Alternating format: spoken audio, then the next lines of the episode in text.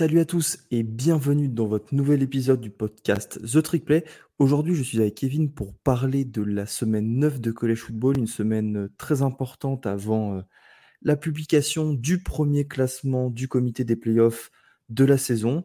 Salut Kevin. Salut, salut. Une semaine qui a été euh, pour le coup facile, pour, facile pour nous deux, où il n'y a pas eu beaucoup de, stress, j'ai l'impression, parce que déjà Oregon a, a mis un blowout à, Utah. Euh, je pense qu'on s'y attendait pas tellement. Ça a dû être une bonne surprise pour, euh, pour toi. Et parce que euh, nous, on a aussi blowout Pete sur le score, je crois, de 58 à 7. Bref. Nous commençons l'épisode avec la Big 12. je pense que c'est la première fois de la saison que l'on parle de la Big 12 en début, en début d'émission, ou alors peut-être pour le Red River Showdown d'il y a deux ou trois semaines. Alors euh, cette fois-ci, c'était pas Texas, ça concernait plutôt les Sooners, les Sooners qui ont perdu face à Kansas sur le score de 38 à 33. Euh, pour ma part, je trouve que ça a été un super match. Alors, est-ce que tu vois d'abord euh, des choses à dire sur ce match avant de partir sur ses conséquences et notamment en ce qui concerne le classement du comité pour les Sooners? Ben effectivement, outre le classement euh, qui favorise Oregon, hein, donc on va pas se mentir, euh, j'étais content de les voir paumés. Euh, non, sur ce match, j'ai bien aimé ce qu'a proposé Kansas. Kansas qui est toujours privé de, de Daniels, son quarterback, et donc il joue avec Jason Bean.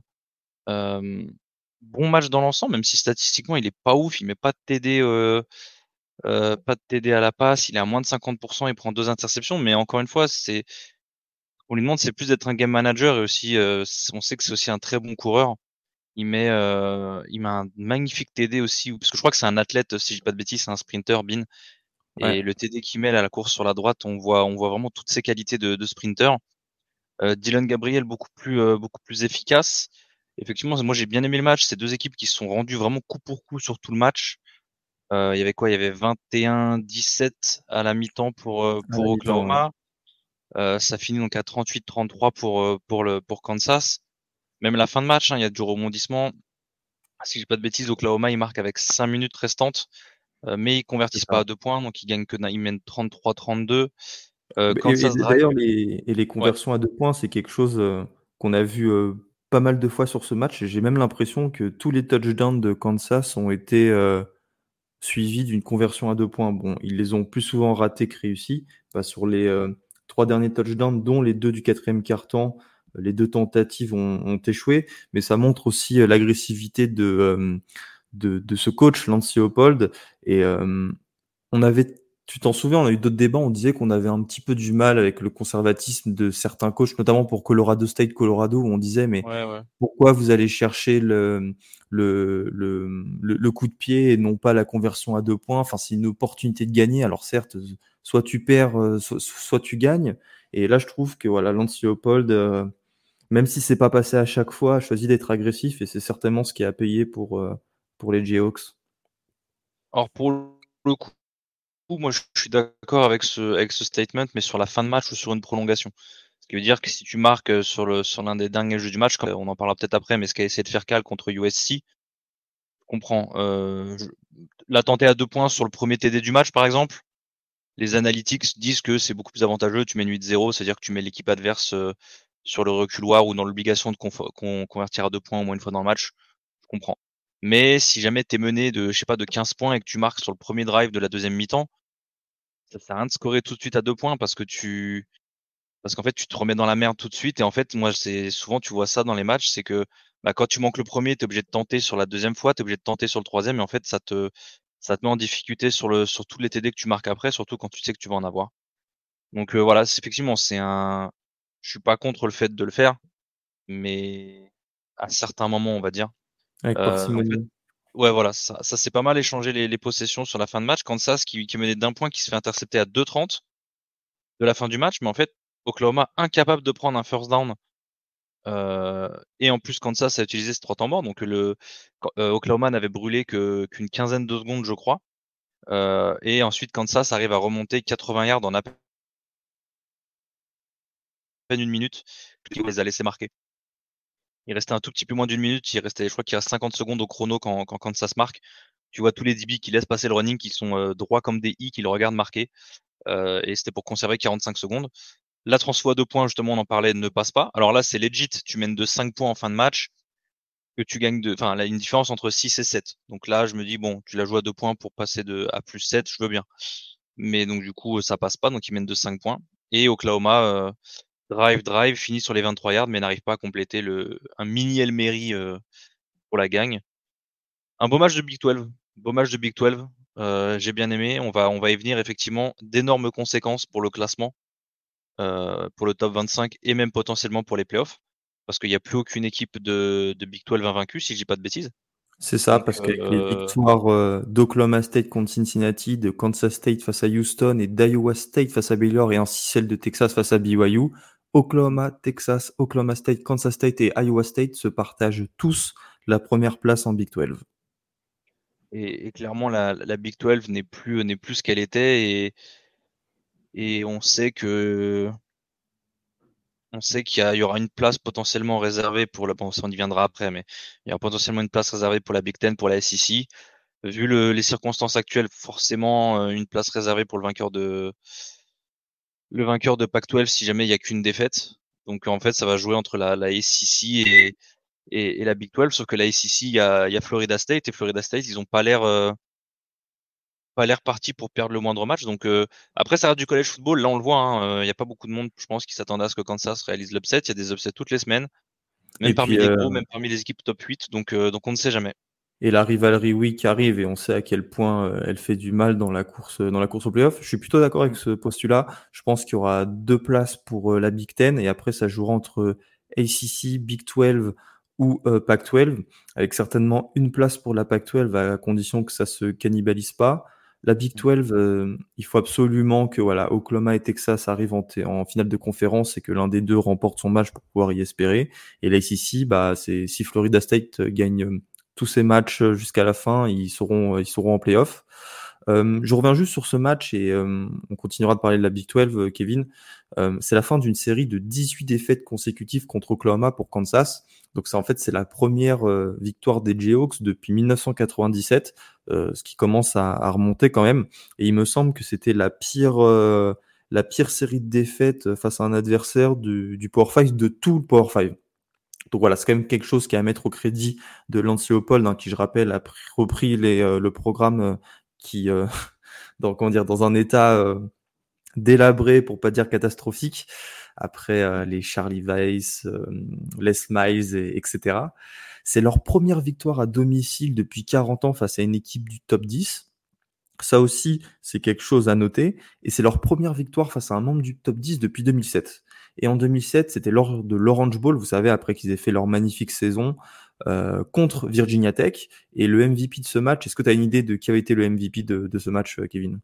En quelle année? si des anciens joueurs. Bah, Akib Talib, le cornerback oh, qui ensuite Talib, le corner de... Hmm, qui a fait une belle carrière en NFL. Monsieur, euh, monsieur avec sa chaîne qui se fait arracher. Ouais. Et ouais, c'était une très belle équipe euh, ça, à cette époque. Il y avait l'excellent quarterback euh, Todd Rising. Euh, là aussi, je vous, voilà, je vous donne une piste. Allez un petit peu voir sur YouTube la saison de Kansas. Ça, faisait, ça fait partie des, des, très belles équipes de ces 20 dernières années. Kansas rentre dans les people grâce à cette victoire à la 22e position. On parlait de la Big 12 et des autres rencontres qui ont eu lieu à commencer par le déplacement de Cincinnati à Oklahoma State. Alors Oklahoma State a gagné facilement 45 à 13. Ça suit ce qu'on dit depuis plusieurs semaines. Hein. Oklahoma State est vraiment revenu après un début de saison très très compliqué dans, euh, dans la course euh, euh, à la finale de conf. En fait, j'ai envie de dire ce qui lui revient de droit maintenant depuis 18 ans, depuis que Mike Gundy est, là. D'ailleurs, ça sera euh, Oklahoma State devient eligible pour la 18e année consécutive. Donc, autre chose à mettre au crédit de Mike Gundy qui a été beaucoup critiqué lors des euh, deux premières euh, défaites. Évidemment, si je te parle d'Oklahoma State, je te parle encore de Holly Gordon, le running back qui nous a encore sorti une performance à plus de 100 yards, et je dirais même plus, qui nous a encore sorti une performance à plus de 200 yards, 271 yards et deux touchdowns à 11 yards par portée. Euh, voilà, encore une performance énorme. Et sinon, c'est la victoire de Kansas State face à Houston, 41 à 0. Première défaite depuis 20 euh, ans pour Houston, euh, en première défaite sans inscrire de, points. Et euh, voilà aussi, Kansas State, ça avait été un petit peu compliqué le début de saison. Je sais pas, enfin, tu te rappelles, ils avaient perdu face à Missouri, à Columbia, bien que Missouri soit une belle équipe. Après, ils avaient perdu face à Oklahoma State. Là, ils sont sur une série de trois victoires consécutives. Ils semblent avoir trouvé la bonne formule avec à jouer avec deux quarterbacks euh, Avery Johnson, le true freshman et, Will Howard. Euh, bon, je vous spoil tout de suite, il y en aura un sur le portail des transferts euh, après euh, cet hiver, après la fin de la saison, hein, parce qu'avoir deux quarterbacks, c'est ne pas en avoir au final. comme le dit le, célèbre dicton du, du, collège football. Et Oklahoma State est aux portes du top 25 comme Kansas State. C'est d'ailleurs, je crois, le 26, la 26e équipe ayant reçu le plus de votes. Donc voilà, ils sont juste aux portes. Il suffit d'une victoire la semaine prochaine pour rentrer dans le classement. Ça tombe bien parce que la semaine prochaine, Oklahoma State accueille Oklahoma pour euh, la rivalité Bedlam. Là aussi, ça sera un grand moment de, college football. Le match aura lieu, je crois, à 21h30. Euh, d'habitude, c'est dans la nuit. Euh, moi, j'aime pas trop. J'aime bien quand ce match a, lieu durant la nuit. Kansas State se déplace à Texas et Kansas va à Iowa State. On aura donc une équipe on en saura un petit peu plus sur le numéro 1 de la Big 12. Ça devient une habitude. On passe à la PAC 12. La PAC 12 qui, euh, chaque semaine, nous donne de très beaux matchs et euh, nous donne en fait des, idées de débat euh, sur les enjeux, sur les conséquences de, ces défaites. Parce que il se trouve que voilà, c'est la conférence la plus relevée, la plus homogène du pays. Et euh, on a l'impression que à chaque victoire, chaque, euh, chaque défaite de, de l'un de ses membres, bah, cela induit euh, voilà, une nouvelle conséquence dans, dans le cadre de multiples débats, hein, que ce soit pour les playoffs, que ce soit pour un bol du Nouvel An, que ce soit pour la finale de conférence, d'autant plus qu'aujourd'hui, vous le savez, il y a plus, la finale n'oppose plus le vainqueur de la Pac-12 South et de la Pac-12 North. On commence avec le Oregon-Utah, Kevin. Victoire facile d'Oregon 35 à 6. Vous étiez classé 8e et Utah était 13e. Ouais, ouais c'était un, un, match que. Alors, si vous avez regardé le 1-2-6, j'avais annoncé un score. Oregon, je, disais que je voyais Oregon proche du blowout et je me demande s'il n'avait même pas annoncé un blowout dans ma prédiction. Mais j'avais annoncé 35 points pour Oregon. Le score final, c'est 35 à 6, donc je m'attendais pas à ce que Oregon soit aussi dominateur que ça en, en défense mais ça a été un, massacre. Euh, Cal Winningham, donc le, coach de, de Utah euh, en conférence de presse après le match, il a dit euh, c'est la première fois de ma carrière où on se fait poutrer comme ça. Enfin, je je, enfin, je, je paraphrase. C'est la première fois où on se fait poutrer comme ça, surtout à domicile. Il a dit que ce soit physiquement, tactiquement, on s'est fait outcoach. Il y avait il tout du côté d'Oregon, donc c'était après certes Utah Utah, ils ont une infirmerie euh, longue comme un jour sans pain. Mais bon, c'est Utah, malgré le monde à l'infirmerie, ils arrivaient à gagner des matchs. C'est aussi pour ça que Oregon n'était pas si favori que ça. Utah, c'était invaincu à domicile depuis 2018 euh, quand il y avait des supporters dans les tribunes. Euh, sinon, même en comptant l'année Covid, ça faisait 18 matchs d'affilée à domicile qui gagnaient. Donc ça reste quand même une très bonne équipe qui est très bien coachée par le coach Willingham, il faut le dire. Mais Oregon, ils sont.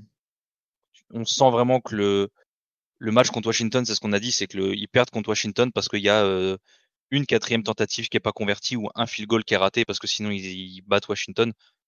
Mais sinon, c'est visuellement, là aussi, il viendra après en parlant du UW, mais visuellement, Oregon, c'est la meilleure équipe de sa conférence. Bonix, une. Bah, justement, c'est et c'est le débat qu'on vous dont on parlera tout à l'heure avec euh, Kevin, dont on débattra, c'est de savoir euh, si le comité mettra en avant euh, la meilleure équipe entre Oregon, et Washington, moi je pense que c'est Oregon, ou alors est-ce qu'ils donneront la primauté euh, à la confrontation entre les deux équipes? Euh, Voilà, ce sera l'objet du débat tout à l'heure. Ouais, on, y viendra après, j'ai un, peu ma petite idée là-dessus. Euh, mais Bonix, voilà, on sait que c'est le, quarterback le plus précis du pays. Il est un peu devant JJ McCarthy encore, je crois. Il tourne à plus de 78% sur la saison. Là, il est encore à 24 sur 31. En fait, si on regarde les stats, on se dit, bah ouais, 24 euh, sur 31, 248 yards, 2 TD, pas d'interception. Ouais, c'est c'est banal. Ouais, c'est pas des 450 yards que met Jalen Daniels, c'est pas euh, c'est pas 5 TD ou quoi, mais déjà faut se dire qu'il en met un troisième à la course. sur le premier touchdown du, match. Euh, faut se dire aussi qu'à un moment, il joue une triple option en goal line, pareil, où en fait, il fait une passe sur l'extérieur, mais la passe est en arrière, donc c'est compté comme une course pour, euh, pour le receveur qui transfère d'Oklahoma Treshon Holden. En fait, il a une, il a une gestion de cette attaque et franchement, s'il y a cinq ans, euh, quand Bonix a battu Oregon euh, sur la week one, euh, quand il était avec Auburn, vous m'auriez dit que, que ce Bonix là serait un, un Iceman contender, je vous aurais jamais cru, mais il a une, il joue à un niveau de jeu qui est impressionnant, même contre la défense de Utah, qui a été euh, éteinte, on va dire, par l'offense d'Oregon, parce que Utah finit avec un tackle for loss dans le match. Point barre. Pour une offense qui en compte, alors si j'ai bien écouté, je crois qu'ils sont à 8 de moyenne par match, 7 ou 8 de moyenne par match. Ils font pas le moindre sac. Euh, Ellis, le, le meilleur pass rusher du, de la, de la, de la Pac-12, qui est un des top 3 pass rushers du pays, qui a fini avec zéro stat dans le match. Pas le moindre plaquage, pas le moindre QB ou quoi. La seule lueur d'espoir qu'ils ont eu, c'était euh, Devon Vele, leur receveur, numéro 17, je crois, qui nous a fait un peu de mal en première mi-temps. Mais sinon, euh, les Oregon, ils ont une capacité à, à s'ajuster à la mi-temps pendant le match, qui est assez impressionnante. Si vous regardez les stats d'Oregon, euh, entre la première mi-temps et la deuxième mi-temps, c'est incroyable. Genre, Oregon prend les 6 points en première mi-temps. Voilà. Deuxième mi-temps, Vélé, ils l'ont plus ou moins double team. Le run game est pas passé du tout. Il y avait juste rien à faire. Oregon a été ultra dominateur. Et il sera donc 35-6 score final, 7-1 en conférence, euh, 7-1 au total, 4-1 en conférence. Seule défaite contre UW. Et, et vu comme c'est parti, il y a de fortes chances que, que ce soit le qu'on a comment dire qu'on assiste au rematch en Pac-12 Championship Game. UW euh, Washington euh, pour les non-fans euh, d'Oregon a battu Stanford dans la difficulté 42 à 33. Alors là, c'est la deuxième semaine d'affilée que Washington joue avec le feu. Hein. Je rappelle que contre Arizona State, ils avaient gagné seulement de, de 8 petits points. Face à Oregon, ils gagnent de 3 points. Et face à Arizona, ils avaient gagné de 7 petits points. Ça fait en moyenne. 27, voilà, 14 seulement contre Arizona. Ouais ça fait des écarts de 7 points en moyenne, alors que les quatre premiers matchs de la saison face à Boise State, Tulsa, Michigan State et California, voilà, étaient à chaque fois des, victoires à plus de, de, 30 points. Euh, Washington traverse une passe compliquée, mais continue de gagner.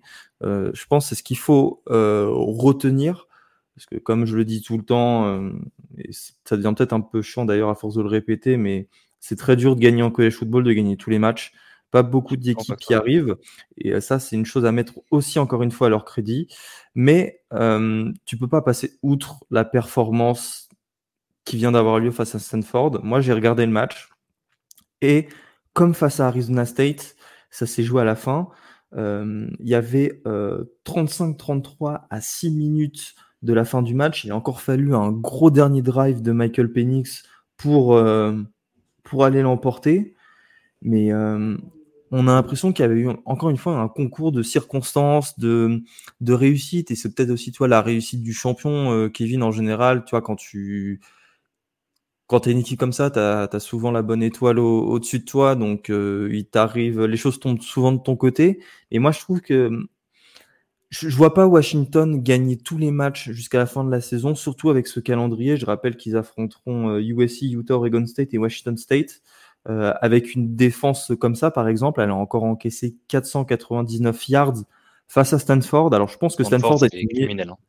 Oui, mais je pense que toi, je pense quand même que Stanford est une meilleure équipe euh, que son bilan le, laisse penser. Euh, toute proportion gardée, attention, hein, je dis pas que c'est une équipe qui doit être en 10-3, loin de là, mais rien ne justifie voilà, de prendre 80, 499 yards face à cette équipe, 367 à la, à la passe. Euh, dans cette équipe en reconstruction. Et euh, moi, voilà, je, commence vraiment à avoir des doutes. Autant j'étais assez dithyrambique voilà, sur leur euh, situation. Je pensais vraiment que c'était la meilleure équipe de Pac-12. Et cette semaine a fait changer mon avis et je considère désormais que c'est Oregon. Je ne sais pas si toi, tu as le même, tu tiens le même discours. Ouais, Et c'est pour ça d'ailleurs qu'en fait, il y aura ce débat pour le classement du comité parce que une victoire dominante d'Oregon, et une défaite à l'arrache de Washington, ça va rendre leur tâche encore plus, euh, plus ardue pour savoir qui sera le premier représentant de la conf dans leur classement. Ouais, moi, je t'avoue que le calendrier de Washington, donc jusqu'à là, c'est quoi? Ils sont à 8-0. Donc sur leurs 8 premiers matchs, ils ont que Oregon qui est une équipe potable. Alors Oregon qui a été classé 9e à ce moment-là, qui est l'une des deux meilleures équipes de la conférence, c'était le challenge, ils ont gagné à domicile de 3 points, good job. Mais le calendrier de Washington, je suis désolé, mais Boise, tu le sais qu'on a pris, ils ont pas pris un truc genre 69-0, je sais pas quoi, la semaine dernière ou ce week-end. Là. Et, même que SMU était un moment pouvait était comment comment on dit ils, étaient en, route pour les pour les 100 points. Ils, étaient en route pour les 100 points, chose qui est pas arrivée depuis très longtemps. Mais d'ailleurs, je crois que la dernière équipe à avoir pris 100 points, c'était tout ça aussi. Mais bref, parenthèse refermée. Ils, mettent Michigan State, qui est une équipe qui est putride cette saison. Euh, California, ils leur mettent 59 pions, ils arrivent à en prendre 32 à la fin du match. Arizona, ils gagnent que de 7 points. Du coup, Arizona, même si est sur la pente ascendante, ça en y viendra un peu plus tard, et ça reste une bonne victoire. Mais après, Arizona State 15-7, c'est criminel. 33 points contre Stanford, c'est criminel. Mais ils ont une fin de calendrier. Alors, peut-être pas, entre guillemets, parce qu'ils vont à USC, mais cette attaque contre la défense de UNC, de USC, pardon, il y a des chances que ça, ça aille encore se jouer dans les 100 points. Euh, après, ils vont jouer à domicile contre Utah. On a vu que Utah, ils sont décimés. Et Utah, en dehors de ses bases, c'est pas forcément super ouf. Et après, ils vont à Oregon State, et ils reçoivent Washington State, qui sont deux programmes qui sont pour moi euh, sur la pente descendante. Donc, On euh, aussi, ouais. Mm. Donc ouais, bah s'ils continuent à gagner, moi, mais, mais, le truc, c'est que je pense qu'ils peuvent continuer à se faire exposer. Parce que là, tu vois, ça fait deux, trois semaines, mm. voire on va même dire quatre depuis Arizona, où ils montrent beaucoup de faiblesses. Contre Oregon, bon, il, il s'est passé ce qui s'est passé. Mais là, ils vont avoir un calendrier qui est un peu plus un challenge. Et il y a moyen que s'ils continuent de jouer comme ça, ils en perdent au moins un. Parce que très honnêtement, euh, encore une fois, je suis désolé, mais Stanford est peut-être sur une légère pente ascendante. Prendre 500 yards contre Stanford, c'est un scandale. Pour moi, c'est un scandale. Ça veut dire qu'en vrai, tu prends 500 yards contre Stanford et tu te déplaces à USC le week-end prochain. Ah, va falloir te buter à la vidéo pendant la semaine parce que ça va pas être le même délire. Hein. Et Penix, pareil, j'ai il a une, il a une pléthore d'armes offensives autour de lui et, je pense que, après ça c'est un avis personnel individuel, mais je pense que Odunze et Polk euh, cachent beaucoup de ses, ses, faiblesses. Ils n'ont pas vraiment de run game, mais contre USC, euh, tu peux faire 150 yards facile. Donc je pense qu'ils vont avoir un calendrier qui est beaucoup plus challengeant et je les vois pas forcément gagner les quatre. Donc voilà. Je suis d'accord, évidemment, euh, sur le fond du, de, l'argumentation. Je trouve ça d'ailleurs incontestable. Mais le truc maintenant, c'est que Washington gagne. Et, euh, bien sûr. Et c'est comme, là, je, pense qu'on peut faire le parallèle avec TCU l'an dernier. Tu sentais que TCU était sur la corde toute la saison. Euh, des victoires qui sont jouées à rien. Rappelle-toi face à Baylor, mais à chaque fois, TCU gagnait.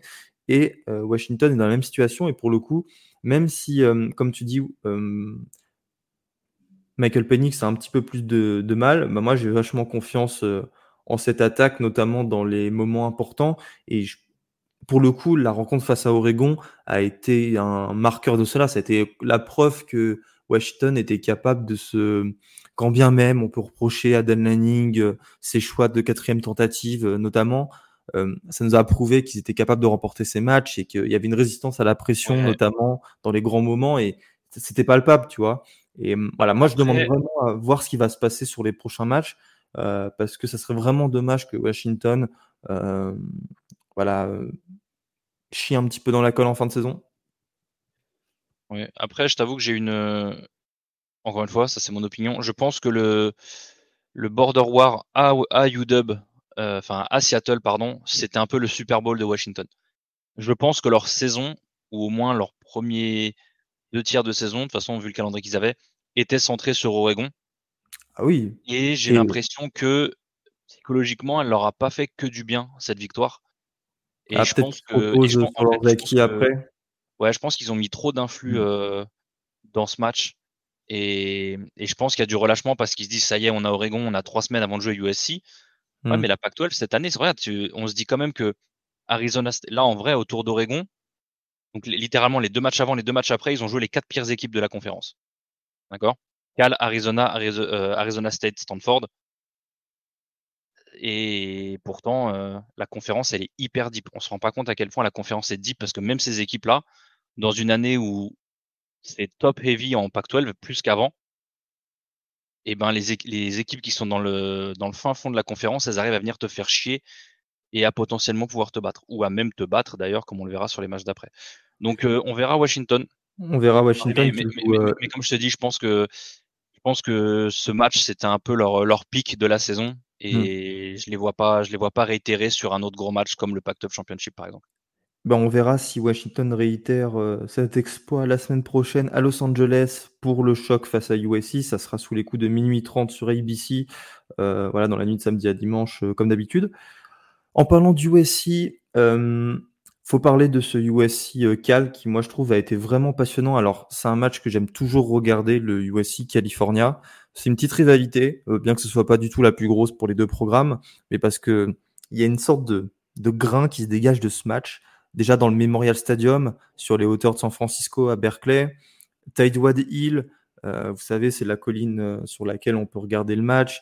Les sapins euh, de, Californie, le temps, les deux uniformes qui sont hyper jolis, les casques. En plus, d'ailleurs, bah, Cal portait un uniforme spécial. Voilà, je trouve que ce match a toujours un.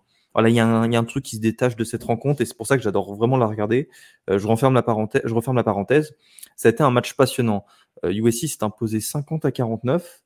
Euh, mais au terme quand même d'une petite remontada parce que euh, si je dis pas de bêtises, à un moment ils étaient menés 43 à 29 au début du quatrième quart-temps avant que voilà ils inscrivent trois touchdowns d'affilée. Qu'est-ce qu'on peut dire sur, sur cette rencontre? Alors voilà, Caleb Williams 369 yards et deux touchdowns. Alors la défense évidemment a encore mangé 49 points. 6,5 euh, yards par jeu et en tout, si je dis pas de défaut, juste que je vite fait la stat, je crois qu'ils ont mangé voilà 527 yards en tout, mais l'attaque elle a provoqué des, euh, des turnovers, des turnovers qui ont permis à USC à l'attaque de marquer ensuite et euh, pour le coup, elle a été enfin, je peux pas dire ça parce que c'est trop paradoxal, mais elle a été clutch dans les, clutch dans les moments importants. Il y a notamment, euh, par l'intermédiaire du linebacker true freshman, l'attaqué de Curtis, un ballon qui a été récupéré sur un punt, sur un punt return. voilà, elle a su quand même avoir une influence dans, dans, la victoire et je pense que ça à nous d'être juste aussi et de reconnaître qu'à à certains moments, elle peut être bonne. Vous me voyez en train de faire les guillemets avec mes quatre doigts. Et euh, voilà, moi, c'est ce que j'ai retenu de ce match. Euh, hormis le fait qu'il était passionnant, c'est quoi la défense a quand même eu son mot à dire et euh, elle a permis à l'attaque de marquer. Après, la, défense de USC l'année dernière, par exemple, euh, c'était un peu la même merde, même si je trouve que ça tenait un peu mieux la route. Mais ils avaient toujours cette faculté à créer des turnovers. Ça, c'est quelque chose qu'on peut pas leur enlever. C'est une défense qui est opportuniste et ils savent, ils savent créer les turnovers. Là, en vrai, moi, ça me, ça m'embête, tu vois, de dire ça parce qu'ils sont clutch, on va dire, sur la fin de match. Mais tu vois, c'est comme la stat du, des, des comebacks dans le quatrième carton pour les quarterbacks. Tu vois, ouais, ton, ton, ton quarterback, il va avoir une stat euh, comme quoi, comme quoi il a fait un comeback dans le quatrième carton. Bah ouais, c'est cool, mais bon, euh, le mec, il a fait, euh, il est à 40% sur tout le reste du match. Il a pas fait, il a fait 120 yards, il s'est fait intercepter trois fois. Mais parce que ta défense, s'est sortie les doigts et que tu fais un drive à la fin, tu vas avoir une stat de force, euh, force quarter comeback. on s'en fout en fait. La défense de USC, elle est dégueulasse, je suis désolé. Il faut dire ce qu'il est. C'est la même chose que Washington, je vais dire exactement la même chose. Prendre 49 points contre Cal quand tu es une équipe rankée et que tu vises le, le Pac-12 Championship, que tu as des aspirations de championship, même si maintenant c'est terminé, c'est juste pas possible. Et je plains l'attaque de USC parce que quelle équipe dans le college football, toutes les semaines, doit se dire, putain les gars, faut qu'on mette plus de 40 points, voire là plus de 50 points, si on veut gagner le match parce que notre, défense, notre, notre défense, elle se fait poutrer par tout le monde. Ça doit être invivable pour l'attaque. Et encore, là-dessus, la défense se sort plus ou moins les doigts parce que Cal égalise, enfin revient à un point. Et là où effectivement, j'adore ce que le coach Wilcox a fait, c'est qu'il a décidé de la jouer à deux points. Il a porté ses couilles. Il s'est dit, écoute, on en a quand même pris 50 sur le match. Voilà, on mise juste sur le fait de on arrive à tenir, on arrive à créer un turnover à la fin, mais au moins, on prend l'avantage. Et sur un coup de chance, on peut gagner, mais on n'ira pas en prolongation. Il a porté ses couilles, malheureusement, ça n'a pas réussi. Mais comme je dis chaque semaine, genre, t'as aucun joueur qui ira dire quoi que ce soit pour, euh, contre le coach pour l'avoir tenté, parce que je pense que Ouais, quand tu tapes un match complet contre USC, même si la défense est pas ouf, c'est comme épuisant vu le niveau de, je pense, vu la différence de, de physique entre les deux équipes. Donc voilà, c'est moi USC, je suis désolé, mais j'ai aucune, comment dire, aucune confiance en cette équipe. Ils ont une attaque qui, pour moi, se délète en plus au fur et à mesure. Caleb, je trouve de moins en moins bon. La O-line, je la trouve de moins en moins bonne. Je pense qu'il y, a une question là de, il y a une question de confiance aussi là. Je pense euh, les deux défaites euh, bah, face à Notre-Dame et Utah ont fait beaucoup de mal, plus les critiques légitimes depuis le début de la saison sur l'équipe et le fait que USC était une fraude team dans la perspective des playoffs. Euh, je pense que c'est pas quelque chose qui est très facile à vivre pour les joueurs. Et comme tu dis, bah en fait, tu as l'impression que ça va de, de mal en pis, quoi. C'est tu, tu, tu, vois pas comment il pourrait remonter euh, cette pente, tu vois. Moi, je, je suis plutôt d'accord avec toi là-dessus. Et en plus, tu sais, c'est quoi le calendrier après? C'est réception de Washington, déplacement à Oregon et réception de UCLA pour la rivalité. Enfin, il va falloir faire preuve quand même de ressources mentales euh, très importantes pour euh, aller gagner au moins un de ces matchs. Et, et j'ai du mal à voir voilà, comment il pourrait gagner, comment il aussi pourrait gagner l'un de ces trois matchs. Peut-être UCLA à la fin, parce que les, euh, les, euh, les Bruins sont un petit peu du mal, notamment avec leur quarterback. Là, ils ont encore changé, ils ont remis Ethan Garbers titulaire au détriment de Dante Moore. Mais voilà, il y a une question, de, je pense c'est une question de confiance. Ils sont un peu broke et euh, ça n'a pas aidé tout ce qui s'est passé. On en a déjà parlé la semaine dernière avec Lincoln Riley en conférence de presse, etc. voilà, faut va falloir faire gaffe à ce qui va se passer. Mais vraiment, honnêtement, hein, c'est la seule manière pour eux de, remonter la pente, c'est de gagner un gros match, c'est d'y arriver. C'est que la défense, elle resserre. Que de continuer sur la formule du dernier carton, ce qui veut dire créer les turnovers au bon moment, être capable de capitaliser. Malheureusement, encore une fois, tu joues, tu vas enchaîner contre deux équipes qui sont relativement complètes. Euh, à Washington, enfin non, tu reçois à Washington et tu vas à Oregon. Le match à Oregon peut faire peur à beaucoup de fans. Hein. Ah bah là, moi je te dis, hein, j'écoute les podcasts d'Oregon. Hein, le, les, les mecs considèrent même pas le match de USC comme le pire de la saison qui reste pour Oregon. Hein. Les mecs se demandent limite, est-ce que le match à Arizona State dans le désert au mois de novembre n'est pas plus un match piège que le match contre USC Tu vois? Il y a vraiment USC qui était un, un, ogre au début de saison avec Caleb Williams, avec cette offense et tout. Ils font plus peur à personne.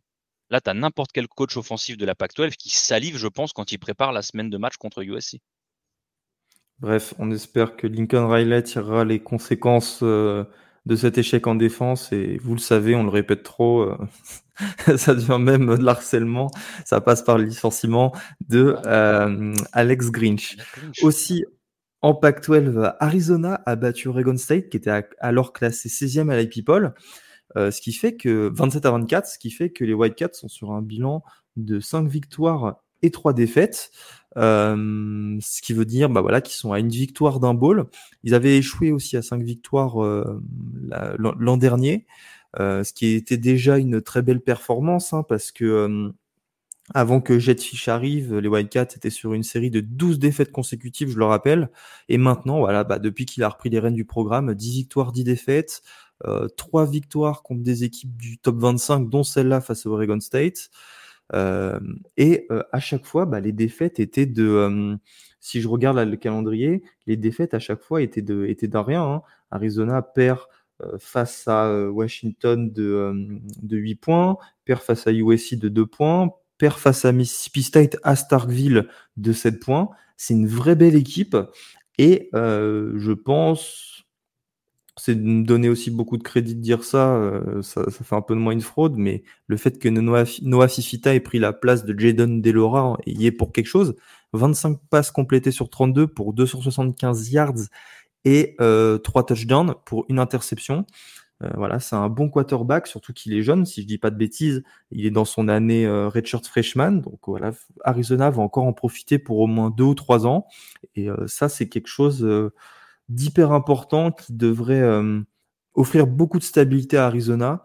Alors, c'est un petit peu dur de dire ça parce que là, par exemple, bah, on a vu aujourd'hui, on enregistre le lundi 30 octobre, que Elijah Rushing, vous savez, le 5 étoiles originaire de l'État, qui avait euh, commit à Arizona s'est finalement engagé à Oregon.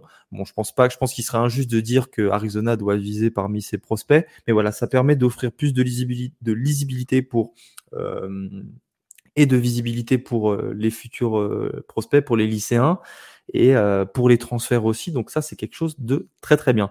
Parmi euh, les autres victoires importantes, c'est celle d'Arizona State 38 à 27 contre Washington State. Euh, c'est la première victoire de la saison face à une équipe FBS pour les Sun Devils. Euh, du côté de Washington State, bah voilà, après avoir commencé la saison en 4-0, maintenant tu as 4-4. Euh, 4 défaites face à UCLA, Arizona, Oregon et Arizona State. ce match-là en l'occurrence. Et le prochain match face à Stanford, euh, faut vite euh, retrouver une victoire. Et là, je pense qu'on part sur le même débat de confiance avec USC. Euh, il faut ce, cette victoire pour partir, euh, pour partir de l'avant parce que ça pourrait vite donner, je pense, un très mauvais bilan.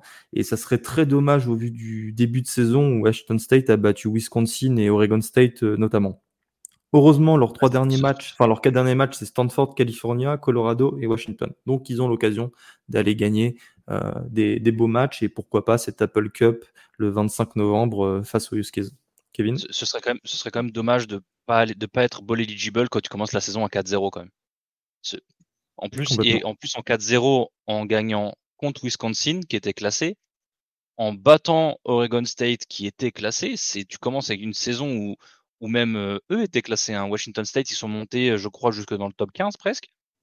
Et là, ça, se délète tout d'un coup. Et, voilà, on sait que le, calendrier de la Pac-12, c'est un véritable gauntlet et que chaque semaine, c'est la bagarre. Et, et malheureusement pour eux, euh, j'ai pas l'impression qu'ils en avaient beaucoup dans le réservoir. Ils ont peut-être euh, peut-être tout donné sur le début de saison. Et, et là, ça devient un peu compliqué quand même. C'en est fini avec euh, la PAC-12, euh, conférence qui nous anime maintenant euh, chaque semaine. On part en Big Ten avec la victoire au cordeau de Penn State, alors classé dixième à l'IP People face à Indiana 33-24. Là aussi, ça a été très très compliqué, surtout que hum, en fait Indiana était revenu à 24, était revenu à 24 à 24, et dans la foulée, Drew Allard avait lancé sa première interception en, en carrière avec les Nittany Lions. Euh, mais et là, on retrouve un problème, euh, j'allais dire vieux comme le monde avec Tom Allen, le head coach euh, des, de, d'Indiana, c'est qu'il a été trop conservateur et je pense qu'il n'a pas pris la mesure de. Enfin, je lui fais peut-être un procès d'intention parce que c'est un coach de college football, il connaît dix fois mieux, cent fois mieux, mille fois mieux les, les, les choses que moi, mais j'ai l'impression qu'il n'a pas pris la mesure de ce que c'était de battre Penn State à, à, à Happy Valley. Et euh, voilà, je trouve qu'il n'a pas été très courageux avec ses, euh, avec ses appels de jeu. Voilà, quand bien même en plus tu as perdu euh, ton coordinateur offensif, bah, il l'a il l'a viré parce que le début d'année avait été compliqué. Voilà, je trouve que c'est dommage. Mais Penn State, par Drew Allard, après avoir récupéré le ballon à 24-24, bah, il a lancé une, une passe de 57 yards pour qui André Lambert-Smith, le, le receveur, voilà, qui leur a permis après de passer à 33-24 et de gagner le match. Euh, c'est une bonne victoire pour euh, Penn State hein, qui revenait de cette défaite euh, face à face à Ohio State 20 à 12. J'ai pas tant d'autres choses à dire sur Penn State, si ce n'est que voilà, il est important de continuer à gagner avant avant d'attendre le match dans deux semaines face à Michigan. Avant ça, ils affronteront Maryland parce que voilà, une victoire face à Michigan et j'ai envie de dire que ta défaite face à Ohio State est, est oubliée et euh, ça relancerait euh, complètement le débat au playoff euh, pour, pour eux et c'est un peu là où on les place quand même depuis quelques semaines, les playoffs Penn State, ou au moins en tant que contender. il faut continuer à gagner jusqu'à ce match face à Michigan. Mmh, moi, je, l'avais dit après le match contre, contre Ohio State, je les avais pas trouvés folichons en attaque, je les ai trouvés hors de, hors de rythme et hors de tempo. Il y avait pas, c'était pas ouf offensivement. Là, pareil, être, enfin, galérer autant contre Indiana, je trouve ça assez bizarre de leur part. Euh, ils vont jouer contre Maryland, qui est pareil sur une porte un peu, une pente un peu descendante. On va en parler. Hein, ils ont perdu contre Northwestern, euh, alors qu'on se marrait dans le dans le one to six euh, avec Baptiste et Elio en disant que ça va euh, jouer Northwestern, c'était un peu une comme une bye week. Et ben Maryland a réussi à paumer à Northwestern. Donc, bah, si tu veux, on peut en parler maintenant. Hein. Victoire 33-27 de Northwestern, là, qui atteint un bilan de 4-4. Je rappelle que la saison, l'année est catastrophique à Northwestern. Hein. Leur, coach, leur coach David Fitzgerald a été viré. voilà, accusation d'harcèlement, tout ça. Hmm, j'allais dire lynchage, non, non, je suis un ouf de. Ah, j'ai oublié de, de bisutage et tout, que lui a couvert c'est une situation quand même compliquée pour les Whitecaps depuis le début de l'année. Et voilà, ils arrivent à battre, euh, à battre Maryland euh, en octobre, euh, après avoir battu aussi Minnesota et, UTEP. c'est une victoire qu'on voyait pas du tout arriver, perso. Et personnellement, pour, Penn State, je suis toujours pas convaincu. On sait qu'ils ont une bonne défense, qu'ils ont un bon run game, que Drew Allard, il est peut-être un peu au-dessus de ce qu'on attendait. Mais Penn State reste Penn State et on sait qu'à un moment, il chie dans la colle, un peu comme Michigan, du coup. Euh, bah, Michigan cette année, c'est visiblement même pas sur le terrain qui chie dans la colle, donc euh, comme quoi. Hein. Mais je sais pas, Penn State, je pas vraiment de confiance en cette équipe. Et malheureusement, euh, ce match-là, il me, il me conforte dans mon idée. Donc, euh, comme tu dis, j'espère pour eux qu'ils remettent la qui remettent la marche en avant contre Maryland. J'espère qu'ils peuvent faire quelque chose contre Michigan parce que je trouve que pour le suspense de la Big Ten, ce serait mieux, ce serait, moi, je kifferais que que, Michigan, Ohio State et Penn State se, cannibalisent et se retrouvent chacun avec une victoire contre, contre les deux autres. Donc, euh, donc voilà. Ah, mais ça, c'est parce que tu penses, euh, tu penses qu'à Oregon. T'as raison, hein, mais. Non, non, non, non, non, c'est même pas en pensant à Oregon, mais moi je kiffe les, les scénarios comme ça. Là, comme tu le disais, il y a en Big 12, il y a cinq ou six équipes qui ont le même bilan, qui sont en tête de la, de la hmm. conf. Euh, on sait que spoiler, la et, spoiler, c'est pas dans, pas dans la division Ouest. Hein. Oui, le, la Big Ten, on sait qu'elle est tellement mal gérée que chaque année, il y a quoi? Il y a 3, 4, voire 5 équipes qui sont en mesure de, de finir invaincues. Euh, bon, mm. bref, là, il y a encore un scénario valable où tu as 7 équipes qui peuvent finir avec le même bilan. Enfin, bon, bref. C'est Moi, honnêtement, hein, je, outre Oregon, je kiffe les scénarios comme ça. Les scénarios, tu es obligé de calculer, aller chercher le, le, le 9 alinéa du tiebreaker pour savoir qui est devant qui. Moi, je kiffe. Je trouve ça grave drôle. Bah, tu en veux un euh, scénario comme ça? Ça ah, concerne pas. Euh, ça concerne pas la division Est, ça concerne la division Ouest, où Iowa, Minnesota, Nebraska et Wisconsin sont euh, premiers ex de, de, division, avec trois victoires et euh, deux défaites en, conférence. Euh, là aussi, ça va être intéressant. Et d'ailleurs, j'en profite parce que j'ai le gros logo d'Iowa sous les yeux. Brian Ferenc devrait quitter le programme à la fin de l'année. Il n'y a pas de petite victoire. Hein il va aller, il va aller coacher en, en régional Poitou-Charentes avec Alex Grinch. Et j'ai vu un euh, tweet qui disait que Kirk Ferenc appellerait son fils euh, le centre ou le garde des Patriots, euh, James Ferenc, qui est, qui est nul à chier. ça m'a, ça m'a fait rigoler. Bref. Ah tiens, la SEC. J'ai oublié l'existence de cette conférence, on, moi. On, on, en est quand même à se dire, ah tiens, la SEC. C'est, c'est chaud. Hein. Pourtant, tu as fait un gros match quand même cette semaine de l'une des grosses rivalités du pays, euh, Georgia-Florida, hein, les deux euh, rivaux là depuis euh, depuis le début du du XXe siècle s'affrontaient à Jacksonville, hein, là où ils s'affrontent depuis depuis toujours quasiment. Et Georgia a battu Florida 43 à 20. On a cru pendant quelques minutes en début de match que Florida pouvait faire quelque chose. Et euh, voilà, finalement, à la fin du deuxième quart-temps, bah, il y avait déjà 26 à 7 et euh, il n'y a pas eu beaucoup de suspense. quoi. Non, c'est ça aussi. Euh, je sais qu'on dit beaucoup de conneries dans le 1-2-6, mais quand on dit des trucs qui se passent vraiment, je m'accroche à ça quand même. J'essaie, j'essaie de me raccrocher au petit, au petit truc qu'on dit de bien. C'est que ce qu'on avait dit, c'était que bah, Georgia-Florida, je pense que ça laisse passer comme Georgia-Kentucky que dire que tu regardes le début du match, tu vois Kentucky jouer, tu dis oh putain, euh, peut-être que Kentucky vont faire quelque chose contre Georgia. Et ça dure 10 euh, minutes. Et puis après, tu as la machine Georgia qui se met en route. Et puis euh, au milieu du deuxième quart-temps, tu dis ouais, en fait, j'aurais mieux fait de me taire, ça va encore être un blowout. Là, c'est ce que tu disais, si pas de bêtises, il y a quoi? Il y a 20. Ouais, ça, il y a 26 à 7 au milieu du deuxième quart-temps. Après, Florida, pour le coup, j'ai Napier, il tente une, euh, il tente une quatrième. Ils, sont menés que 10 à 7, donc ils sont dans le match. Ils tentent une quatrième et 1 euh, dans ces 35 yards. J'adore le play, call parce que ceux qui jouent au flash avec moi euh, savent que j'adore ce, j'adore ce, jeu et que j'aimerais bien le rentrer en match un jour. Vous regarderez la, la quatrième tentative manquée de, de Gators en premier carton.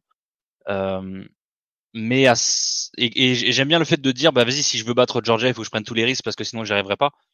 Mais ils convertissent pas derrière ils prennent un TD le, drive d'après merde s'il se fait strip sack Georgia récupère la balle sur les 11 yards ils mettent un TD drive suivant Florida obligé de punter ils se font contrer le punt safety. Il y a vraiment genre la machine Georgia c'est terrifiant hein, c'est même dans une saison où tu dis ouais, ils sont moins forts que les deux années où ils ont été champions, tu il y a des matchs où ils te font douter, mais quand ils décident de mettre la machine en route, même si je l'accorde, Florida c'est pas non plus euh, le Florida d'Urban Meyer. Il y a vraiment genre pour avoir regardé le match, il y a des moments où tu dis c'est il y a et ça me fait mal de dire ça, mais il y a des actions où tu dis il y a un monde d'écart entre les deux équipes, alors que c'est Georgia Florida. Donc ça, c'est assez. Après, oui, je suis d'accord, évidemment, c'est Georgia, Florida, mais on sait que Florida, voilà, maintenant depuis euh, euh, depuis euh, trois ans, Florida, c'est un petit peu compliqué. Enfin, fallait pas non plus faire d'illusions quant à quant à l'issue de la rencontre. surtout qu'en plus, Florida fait mine de rien une meilleure saison qu'annoncé. Hein. tu peux me confirmer, mais il me semble qu'ils sont en 5-3 avec quand même victoire face à une victoire face à Tennessee. Euh, et une victoire, bon, j'allais dire face à South Carolina, mais South Carolina, ça a été compliqué. Tu vois, c'est c'est pas euh, c'est pas mieux que prévu, mais c'est pas pire, euh, c'est pas pire qu'annoncé, tu vois.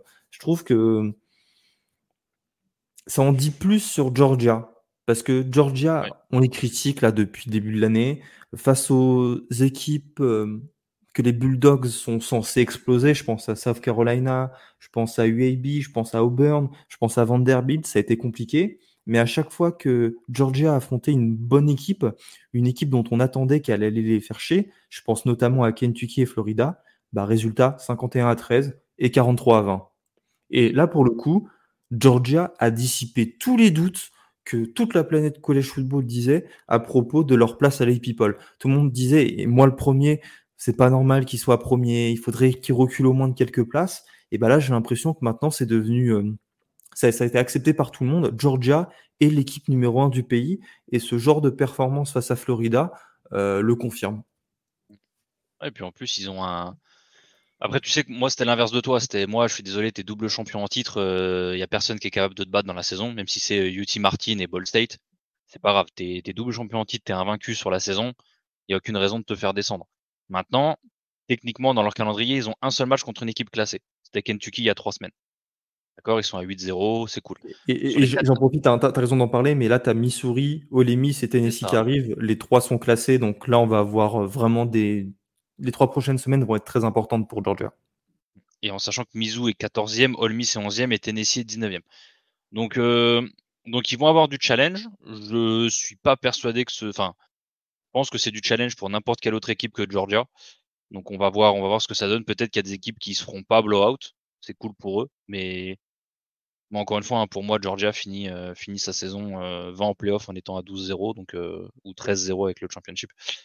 Donc, euh, donc voilà, pas, pas grand chose d'autre à dire sur le match à part le fait que s'y attendait. moi j'ai un truc à dire. Il n'y avait pas Brock Bowers, hein. Brock Bowers s'est blessé. Et du coup, voilà, la, la connexion Carson Beck, Lane McConkey a bien marché. 6 euh, réceptions pour 135 yards et un touchdown.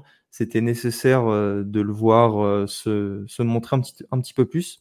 Parmi les autres résultats en sec, il n'y a rien, pas grand chose à dire. Hein. South Carolina, c'est toujours aussi compliqué. Victoire Texas AM 30 à 17. Kentucky, a, Kentucky a battu, a perdu face à Louisville sur le score de face à Louisville. Qu'est-ce que je dis moi? Je pense déjà, je pense, je pense déjà à la, à la Governor's Cup de la Rivalry Week. Euh, Tennessee a gagné 33 à 27, pardon, avec pour le coup, de ce que j'ai lu, ça a été le meilleur match de Devin Leary euh, de la saison. C'est vrai qu'on parle pas beaucoup de Devin Leary, hein. pourtant c'était l'un des meilleurs transferts euh, sur le poste de quarterback, et je trouve qu'il fait une saison assez anonyme. Alors peut-être c'est parce qu'il joue à Kentucky, et j'ai vraiment l'impression que Kentucky, tu sais, c'est l'équipe qui toutes les saisons est en 6-6 ou 7-6. Il n'y a jamais de mouvement là-bas parce que Mark Stoops il, est reprolongé euh, tous les ans parce que là, dans, cette fac de basket, euh, ça leur suffit de gagner 7 matchs par an. Euh, donc, donc voilà, et Ole Miss qui a battu Vanderbilt sur le score de 33-7. C'est plutôt la semaine qui arrive qui va être très intéressant en sec parce que tu as LSU qui se déplace à Alabama. Ça sera à 1h30 hein, dans, dans la nuit de samedi à dimanche et ça va être très, très, très intéressant à suivre. Et je rajoute aussi hein, qu'il y aura un Missouri-Georgia à partir de 20h30 ce samedi aussi.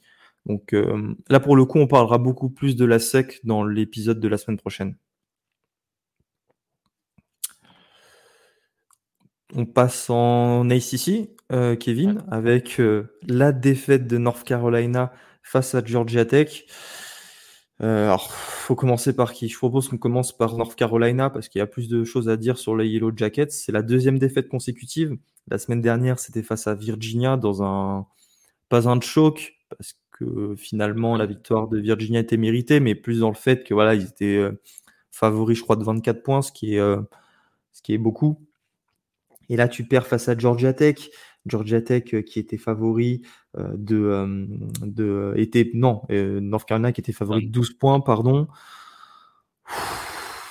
voilà quoi tu j'aime bien j'aime bien Georgia Tech mais quand les Yellow Jackets font une saison comme ça avec défaite face à Bowling Green défaite face à Boston College une équipe du calibre de North Carolina avec une attaque comme celle-ci et une défense qui joue bien mieux que les années précédentes, et ben moi je trouve ça inadmissible de perdre face à Georgia Tech. Ouais, et puis c'était un, un shootout, hein. ça finit avec euh, Georgia Tech qui met 635 yards. Et 348 yards à la course. Ah ouais, non, c'est terrifiant. Et pourtant, UNC, ils sont là, hein. ils en mettent 577. C'était euh, c'était un bon, euh, un bon shootout offensif comme on les aime. Clairement, les défenses n'étaient pas au rendez-vous. Euh, et on n'en a pas parlé, on parlait des trois dernières équipes euh, qui seront dans le calendrier de Georgia, euh, mais leur dernier match de la saison, c'est pas un match de SEC, c'est le match contre Georgia Tech. Alors loin de moi, loin de moi l'idée de dire que Georgia Tech va pouvoir faire le moindre truc contre euh, Georgia, mais il y a du mieux à Georgia Tech. Il y a du mieux, je trouve que Heinz King, pareil, on n'en parle pas beaucoup, mais il fait une saison que je trouve relativement potable à la main des, des Yellow Jackets. Donc, euh, bah, et, fiche de statistiques énormes. 23 places euh, passes euh, complétées sur 30 pour 287 yards et 4 touchdowns, 80 yards et 1 touchdown à la course. Et en plus, il nous sort le, le dernier drive qui mène au TD. Hein. Je rappelle qu'ils étaient menés de 11 points dans le quatrième quart-temps à un moment. ah, je pense que mon MVP offensif de la semaine, ça sera certainement lui. Tu vois même il fait, une, saison, il fait une saison qui est, euh, qui, est, qui, est, euh, qui est pas mal. Il est à 61%, presque 62%, 2122 yards, 21 DD pour 10 bah, interceptions, c'est un peu haut. Mais voilà, c'est ça reste Georgia Tech. Hein. Faut pas non plus s'attendre à ce qu'un QB de Georgia Tech euh, passe soit dans la conversation pour l'Iceman, en sachant qu'on sort quand même d'années de Georgia Tech où ça joue de la triple option. Donc, donc déjà, je pense qu'il y a certains, il y a certains fans quand ils voient que le QB il fait plus de 10 passes, ils sont au bord de la WC. Euh, mais c'est non, je trouve, je trouve que c'est cool. Je trouve que c'est cool que Georgia Tech remonte. Je trouve que c'est cool pour la ICC aussi que certains programmes qui étaient euh, qui étaient des bye week annoncés chaque année euh, qui arrivent à performer et puis qui arrivent à upset comme ça parce que ah, Georgia Tech à 4 ils sont quoi? Ils sont à 4-4, ils sont même à 3-2 en conférence. Ce qui est pas dégueulasse. Mmh. sur le reste de leur et après ils ont après moi ça me perturbe sur leur calendrier, c'est qu'il faut se dire que sur les quatre derniers matchs Ouais, voilà. Je te laisse les, euh, je te laisse annoncer ce qui s'est passé et après je te parle des statistiques hyper drôles que j'ai trouvées.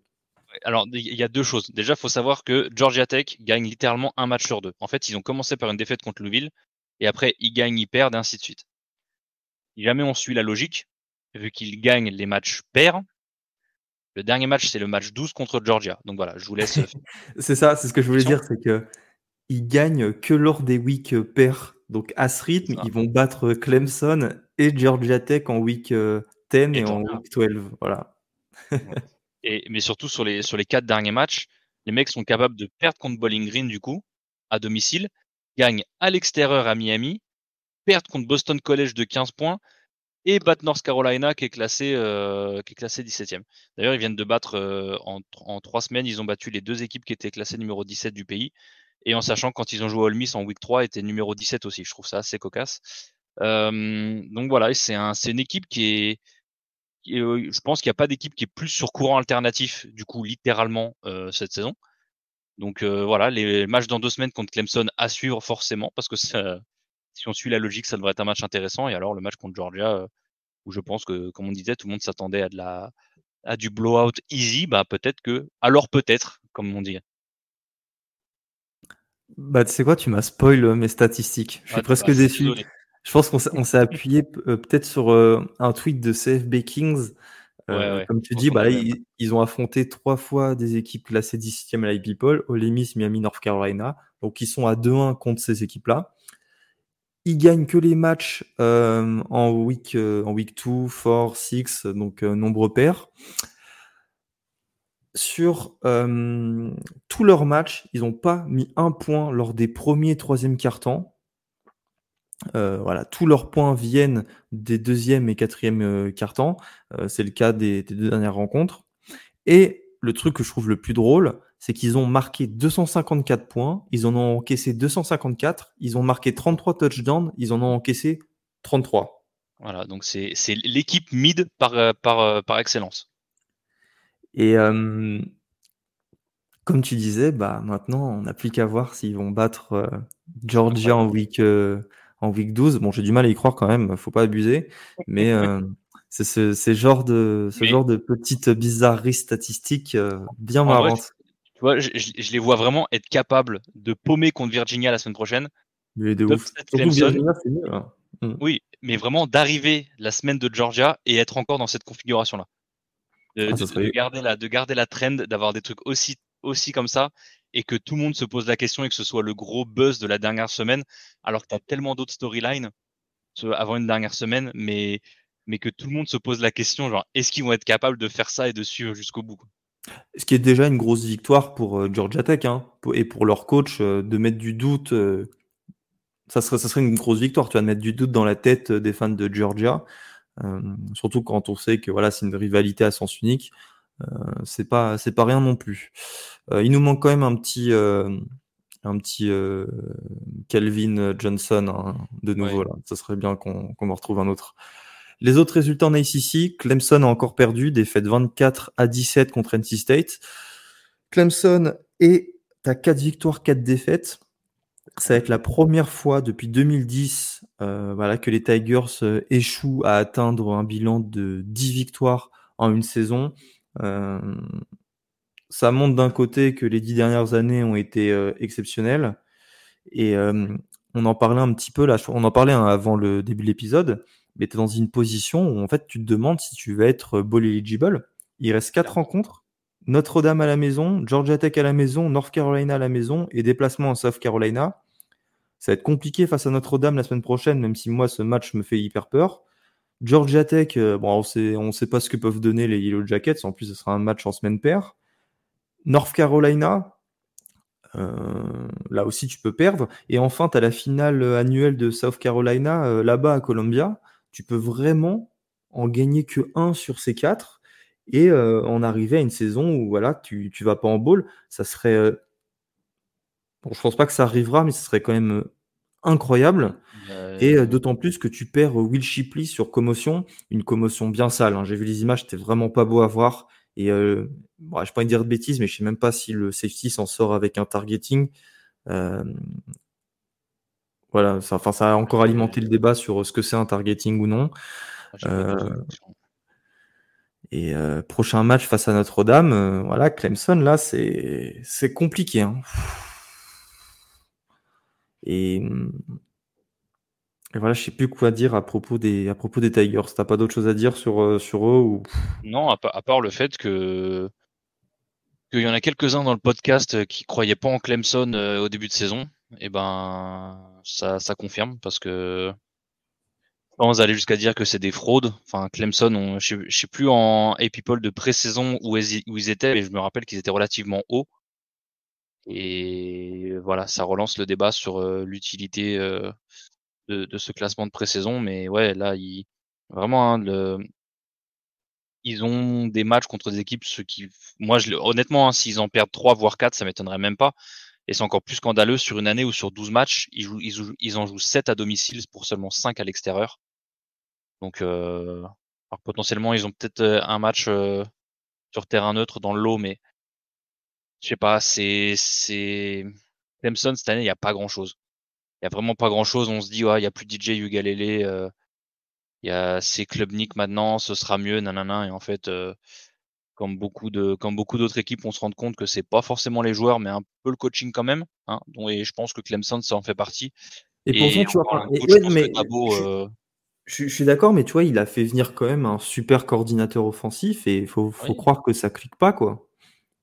Garrett Riley, euh, l'ancien cordeau de TCU. D'accord, mais. Ouais, mais ça clique pas, tu vois. C'est à 4-4 quoi. Mmh. Euh, mais bon, moi, je, je continue à croire en Dabo. Ah ouais, tout à, la fois. Hein.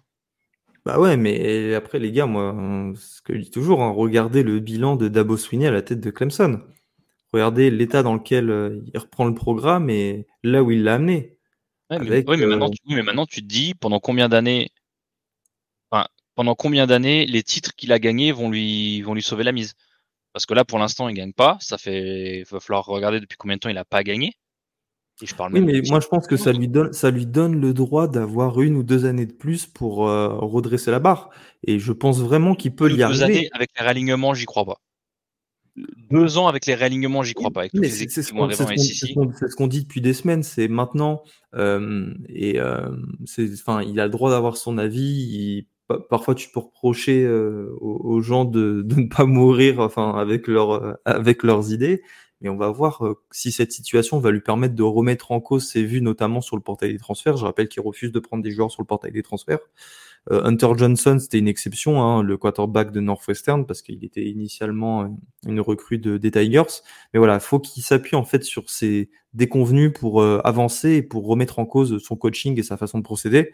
Et euh, s'il le fait, moi, moi je, continuerai, je continuerai à croire en lui parce qu'il voilà, il nous a prouvé que c'était ce qu'il a fait, c'est exceptionnel. Quoi. C'est, il a gagné depuis le, ah, depuis, allez, depuis merde, comment il s'appelle, depuis Cam Newton à Auburn il a gagné avec les équipes les moins talentueuses. Il a gagné deux titres avec des équipes moins talentueuses que le reste.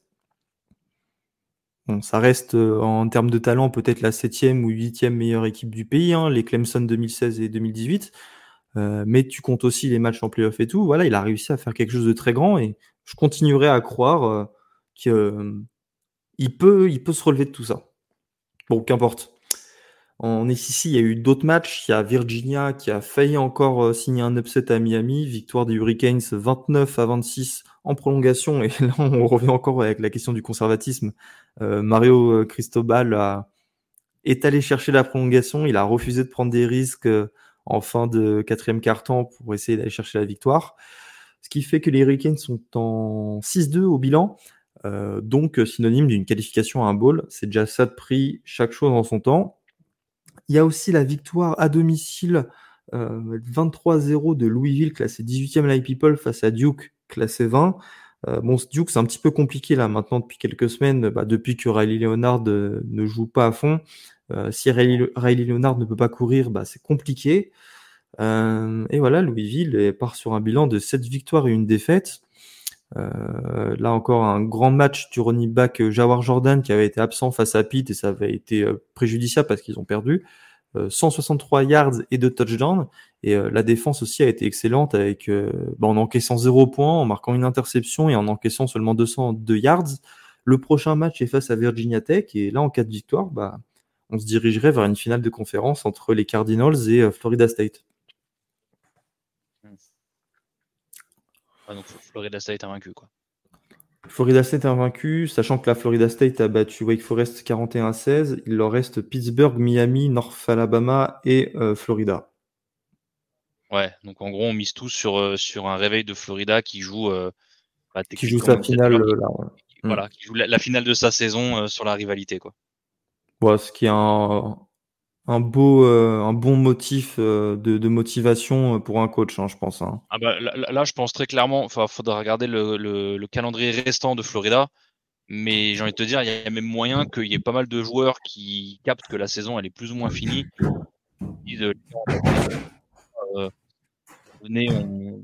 en, vrai, Florida, ils jouent pas grand chose. à part un bowl, parce qu'ils ont quand même un calendrier avec Arkansas, Arkansas, LSU, Missouri, Florida State. Donc en fait, j'ai rien dit. Il va peut-être falloir qu'ils sortent les doigts pour aller ne serait-ce que chercher un ball. Mais ouais, je pense qu'il y en a. Potentiellement, ils ont déjà les yeux sur, euh, sur la, finale de saison contre Florida State. Parce que je pense que s'ils sont pas. S'ils sont. Euh, ils sont quoi S'ils sont à 5 victoires. qui peuvent être ball eligible tout juste, tout juste au poil de cul à 6-6 en pourrissant la saison invaincue de Florida State, je pense qu'ils réussiraient leur saison. Tu vois. Je pense que ah, pour eux, même s'ils ah en ball après, eux, ils auraient réussi leur saison. Donc... Surtout le Florida State de cette, de cette année. Et ouais. juste titre d'ailleurs. Enfin, pourrir ton rival, moi je pense que c'est. C'est quelque chose de bien. Maintenant, tu as le match de la semaine prochaine face à Arkansas. Arkansas, c'est vraiment mauvais. Euh, Florida sera eligible dès la semaine prochaine, à mon avis.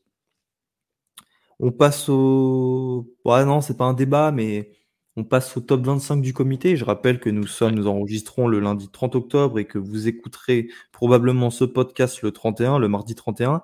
Et c'est donc ce soir que le comité euh, des playoffs donnera son top 25. Alors je rappelle, le comité, le classement du comité n'est pas l'APPOL. L'APPOL, c'est un classement qui existe depuis 1936, qui avant 2014, avant que les playoffs à 4 euh, soient, soient, soient, soient créés, c'était le classement qui faisait office de, référence. Bon, officiellement jusqu'en jusqu'au euh, jusqu'à la jusqu'au début du BCS en 1998. Euh, voilà, c'était le, le, sondage de, référence. Et en fait, le classement du comité, voilà, ce sont 12 membres des des directeurs de fac, de départements athlétiques. Il y, même, il y avait eu à une époque Condoleezza Rice, euh, elle, occupait quoi comme poste euh, dans l'administration euh, C'est administration Bush? Elle n'était pas secrétaire d'État ou un truc. je crois qu'elle était secrétaire d'État. Ah, non, mais comment ils appellent ça Ah ouais, alors elle n'était pas dans le cabinet? Mais je me demande si c'était pas un genre ministre de l'Intérieur ou enfin l'équivalent américain du ministre de l'Intérieur, je crois. Ok, bref, quoi qu'il en soit, voilà, ce sont pas des journalistes qui composent ce comité. Et ce qu'il faut toujours, je pense, le plus important, garder à l'esprit, c'est que le top 25 du comité n'est pas nécessairement le top 25 des meilleures équipes. Je m'explique. Le comité, c'est l'organisation, l'institution qui organise les playoffs. Et forcément, quand tu organises les playoffs, quand euh, tu vas dire tu n'es pas tiers dans le processus de, sélection voilà, des quatre équipes qui se qualifieront en playoffs, c'est que tu cherches en général à avoir des équipes plutôt sexy ou des équipes euh, dont on sera certain qu'elles amèneront euh, des gens à la télé c'est pourquoi on se plaint maintenant depuis un bon bout de temps que euh, des équipes, notamment sec, soient euh, surclassées. Je pense à Alabama notamment, et ça sera peut-être le cas d'Alabama euh, demain. ça sera peut-être l'objet de, tweets incendiaires de la communauté sur le Crimson Tide. Donc voilà. On, est d'accord que sur la place de numéro 1 et numéro 2, pas de difficulté, ça sera Georgia et Michigan. On peut passer à la suite. Oui, alors je pense pas que le comité, euh, je pense pas que le comité anticipe une quelconque suspension contre Michigan. Je pense pas je pense qu'ils vont se baser sur le sportif. Donc euh, je pense qu'effectivement ils vont gagner un 2 ils vont garder un 2 et c'est à partir de, de 3 que ça se que ça se discute. Même si pour moi euh, la logique ce serait qu'il reste quatre équipes invaincues dans ton Power 5. Georgia, Michigan, Ohio State, Florida State. Mmh. Euh, je pense qu'il y a autant euh, d'ordre euh, entre ces quatre-là qu'il y a de votants. Alors la probabilité est totalement différente, mais bon, je me comprends. donc, donc ouais, je pense que Ohio State et Florida State sont potentiellement interchangeables. En 3 et 4, ouais. et donc en fait, on en vient à ce qu'on disait tout à l'heure avec Washington-Oregon, qui aura la cinquième place entre les Huskies et les Ducks? Quel est ton avis, toi? Et d'ailleurs, euh, qu'est-ce que tu privilégies? Le bah, bilan ou... Bah, c'est surtout que je suis un connard parce que je viens de dire qu'il n'y avait que quatre équipes invaincues et j'ai laissé Washington. Alors est-ce que c'est est-ce que c'est euh, conscient ou pas, je ne sais pas. Euh, donc oui, non, mais non, mais t'as as raison. En fait, je pense que Florida State a une meilleure fiche que que Washington pour l'instant. à quoi parce que tu peux quand même hein, considérer que la, la, victoire à Oregon est une très très grosse victoire, surtout quand tu vois le niveau d'Oregon, parce que Florida State a battu quand même LSU. Euh, dans une, énorme victoire. Ils sont allés battre Clemson là-bas. À ce moment-là, euh, c'est une victoire qui avait beaucoup de valeur. Et après, tu gagnes toutes les autres rencontres. Euh, ouais, ça, c'est quand même des, des beaux arguments pour les mettre devant, devant les Huskies. Surtout que les Huskies ont un petit peu de mal maintenant depuis quatre semaines, là, comme on en a suffisamment parlé tout à l'heure. Mm. Je, pense que je pense que Washington, qui est, ils ont une seule équipe contre une, une seule victoire contre une équipe rankée, et il y a le high test qui, est beaucoup plus, euh, c'est une excuse qui est beaucoup plus utilisée par le, par le, le collège football, Playoff Committee que par le, les votants du AP Poll. Tu as raison de parler de plus ou de prétexte. Hein. Voilà. Et, le high test pour Washington depuis un mois, il n'est pas, il est pas folichon, folichon. Donc je pense, je pense très honnêtement, pour faire global, hein, je pense que très honnêtement sur le premier top 25, euh, ça va globalement respecter le AP Poll parce que le AP Poll, je le trouve euh, relativement oui, cette année, je trouve. Voilà, peut-être peut-être en 8, en 8 qui me paraît peut-être un peu haut sur ce qu'il montre. USC encore dans le classement, euh, je pense que de toute façon le ils resteront 24 ou 25. Voilà, comme on sait que le committee euh, c'est pas forcément le sportif qui les intéresse le plus. Ils n'ont aucune raison de faire sortir USC. Euh, Donc je pense que ça se ressemblera plus ou moins pareil. Et en toute logique, ce qui nous bah intéresse de toute façon pour le comité, c'est le top 4 et je pense que le top 4 devrait être le même je pense que hum, ça sera le même top 4, donc euh, Georgia, Michigan, Ohio State, Florida State. Par rapport à Florida State et Washington, donc la bataille pour cette quatrième place, il faut pas oublier que euh, TCU a mangé 60 points en finale nationale l'an dernier. Et ça, c'est quelque chose qui, à mon sens, fait peur au comité. Euh, c'est le genre de match, de rencontre que tu ne veux surtout pas revivre. Et on peut le comprendre, évidemment c'est pas normal qu'une finale nationale euh, termine avec un écart aussi important, bien que TCU, à mon sens, ait mérité sa place, euh, ça changerait jamais d'avis. Mais euh, Washington a encore des matchs pour prouver qu'ils peuvent aller en playoff. Ce qui n'est pas forcément le cas de Florida State. Florida State a déjà affronté les équipes compliquées. LSU et Clemson, je rappelle toujours à l'époque. Washington, il te reste qui? Il te reste Oregon, il te reste USC, tu peux te permettre de mettre Washington en 5, puisqu'avec ces équipes-là, ce sont des victoires qui te permettent d'avancer dans le classement. Florida State n'a plus réellement de match pour avancer dans, le classement. Et je pense que c'est l'argument qui fera que voilà, Florida State sera quatrième devant les Huskies. Et juste, tu m'as pas dit pour Washington et Oregon, donc tu penses voilà, que, le, que le comité va privilégier la, victoire de Washington face à Oregon hein? C'est ça, je pense que je pense qu'ils vont voir plus le, le win-loss en, disant un peu le même argument, c'est que bah si pour l'instant tu, tu fais une logique, ce qui veut dire que Washington a battu Oregon, donc si jamais tu es le College Playoff Committee, tu te dis bah Washington est devant Oregon, ils sont invaincus, Oregon a une défaite, cette défaite c'est contre Washington, c'est logique qu'ils soient dans, la logique du College Football Playoff Committee, tu es forcément devant. Mais en utilisant l'argument que tu as dit, c'est que les deux équipes doivent jouer USC, Washington doit encore jouer Utah, Oregon doit encore jouer Oregon State. Donc tu dis, tu sais très bien que tu gardes ça, mais tu sais très bien que dans ta tête, tu vas le faire évoluer au fur et à mesure des semaines, à moins que les deux équipes win out et se rencontrent en championship game, ce qui veut dire que ça changera qu'au dernier moment. Mais étant donné qu'ils publient un classement toutes les semaines, ils n'ont pas vraiment de, ils s'en foutent un peu. J'ai envie de te dire, hein, ils pourraient copier-coller le top 25 et le publier comme ça en disant ouais, on est relativement d'accord. Ça, ça ferait, ça ferait réagir pas grand monde quoi. Donc, euh, donc je, je, les vois pas être trop, euh, comment dire, être trop dans la controverse dès la, première sortie de classement. Il n'y aura pas de dinguerie avec Bama parce que euh, c'est Texas qui sera devant Bama. Les Longans les ont battus, donc il n'y a aucune raison de faire passer le Crimson Tide devant. Donc voilà, je pense que Texas fait office de barrière.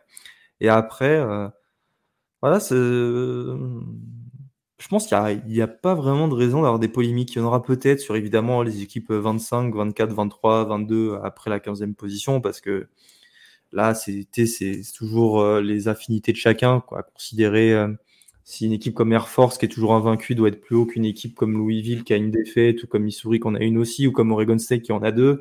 Euh, voilà, ça c'est d'autres débats, mais c'est pas des débats qui rentrent en compte pour les playoffs. Donc pour le coup, je pense qu'il n'y aura pas de bêtises. Là où ce premier classement va être très important, c'est pour les bowls du Nouvel An. Alors, avant d'en parler, je rappelle que cette année, c'est le Rose Bowl et le Sugar Bowl qui font office de demi-finale. Hein. Je rappelle que c'est un roulement bah, jusqu'à cette année. un, comme il y a six bowls, bah, il y a deux bowls sur trois, enfin deux bowls tous les trois ans qui font office de demi-finale. Le Rose Bowl, hein, je rappelle que c'est un affrontement Big Ten Pac-12 quand c'est en bowl du Nouvel An et pas en demi-finale de playoff. Et le Sugar Bowl, c'est un affrontement Big 12 contre sec, ce qui fait qu'en fait, les quatre autres bowls, et eh ben sur les quatre, tu n'en as que un qui oppose obligatoirement euh, deux membres d'une conférence. Donc l'Orange Bowl, c'est l'ACC contre une équipe de Big Ten ou de sec, mais le Fiesta Bowl, le Peach Bowl et le Cotton Bowl, ce seront que des matchs at large. Donc euh, les meilleures équipes euh, au dernier classement du, du, comité. Et là, ça va être très important parce qu'en fait, on va savoir pour les équipes qui vont suivre la quatrième place ce qu'il faudra faire pour gagner un bowl. Et là pour aller à un de ces bowls et là je pense tout de suite aux équipes qui sont à la 11e place, 12e place, 13e place, 14e place. Donc Ole Miss, Notre-Dame, LSU, Missouri qui sont actuellement pas qualifiés pour ces matchs pour ces matchs-là mais qui lorgnent sur ces rencontres parce qu'on sait que devant euh, vu que les équipes vont, encore s'affronter, euh, vont espérer qu'il y ait des défaites et euh, pour savoir où elles vont se retrouver. Donc voilà, ce premier classement sera vraiment intéressant pour savoir ce qu'il faudra faire pour ces équipes-là pour, pour s'y qualifier et ça nous donnera, on va dire, une visibilité sur les bowls que ces équipes pourront, pourront atteindre. Moi, je prends l'exemple de Notre-Dame, par exemple. Euh, bon, avec une fin de saison avec euh, Clemson, Stanford, Wake Forest, on doit espérer des défaites qui arriveront quoi qu'il arrive devant pour euh, se qualifier au Cotton Bowl, au Peach Bowl ou, au Fiesta Bowl. Et le cas échéant, si on n'y arrive pas, on irait au Rolla Quest Bowl, c'est l'ancien Gator Bowl, face à une équipe de sec probablement qui serait là aujourd'hui, si on suit les classements d'aujourd'hui, serait LSU par exemple. Donc euh, voilà, je ne sais pas si toi tu as d'autres choses à dire. Bon là c'est très hypothétique, donc en fait je pense pas que ce soit très intéressant. oui, je, pense, qu'on en parlera la semaine prochaine. Euh, ouais.